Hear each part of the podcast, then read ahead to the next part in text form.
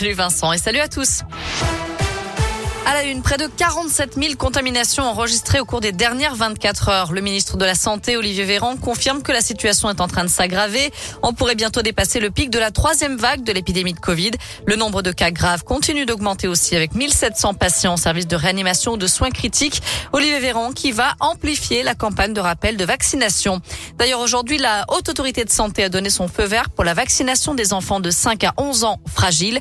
Autrement dit, ceux qui présentent des risques de développer une forme grave de la maladie ou ceux qui vivent dans l'entourage de personnes immunodéprimées ou vulnérables.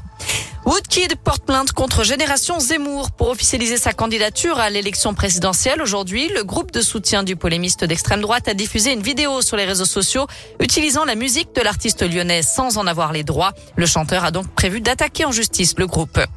Deux individus interpellés après une agression sordide à Voiron, en Isère. Selon le Figaro, ils sont suspectés d'avoir violé et brûlé une femme de 43 ans dans la nuit du 23 au 24 novembre après une soirée alcoolisée. La victime avait été brûlée sur 30% du corps.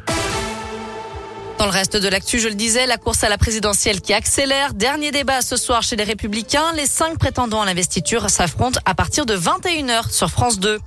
Une bonne nouvelle pour les salariés de Sanofi. À partir du 1er janvier prochain, le groupe pharmaceutique offrira un congé de naissance de 14 semaines à tous ses employés dans le monde qui accueillent un nouvel enfant. Qu'ils deviennent papa ou maman, ils seront rémunérés à 100% durant cette période.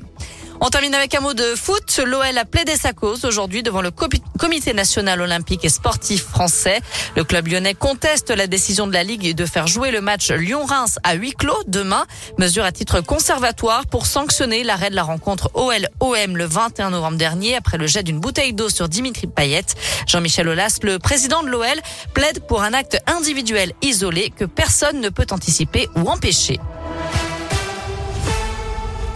Merci beaucoup.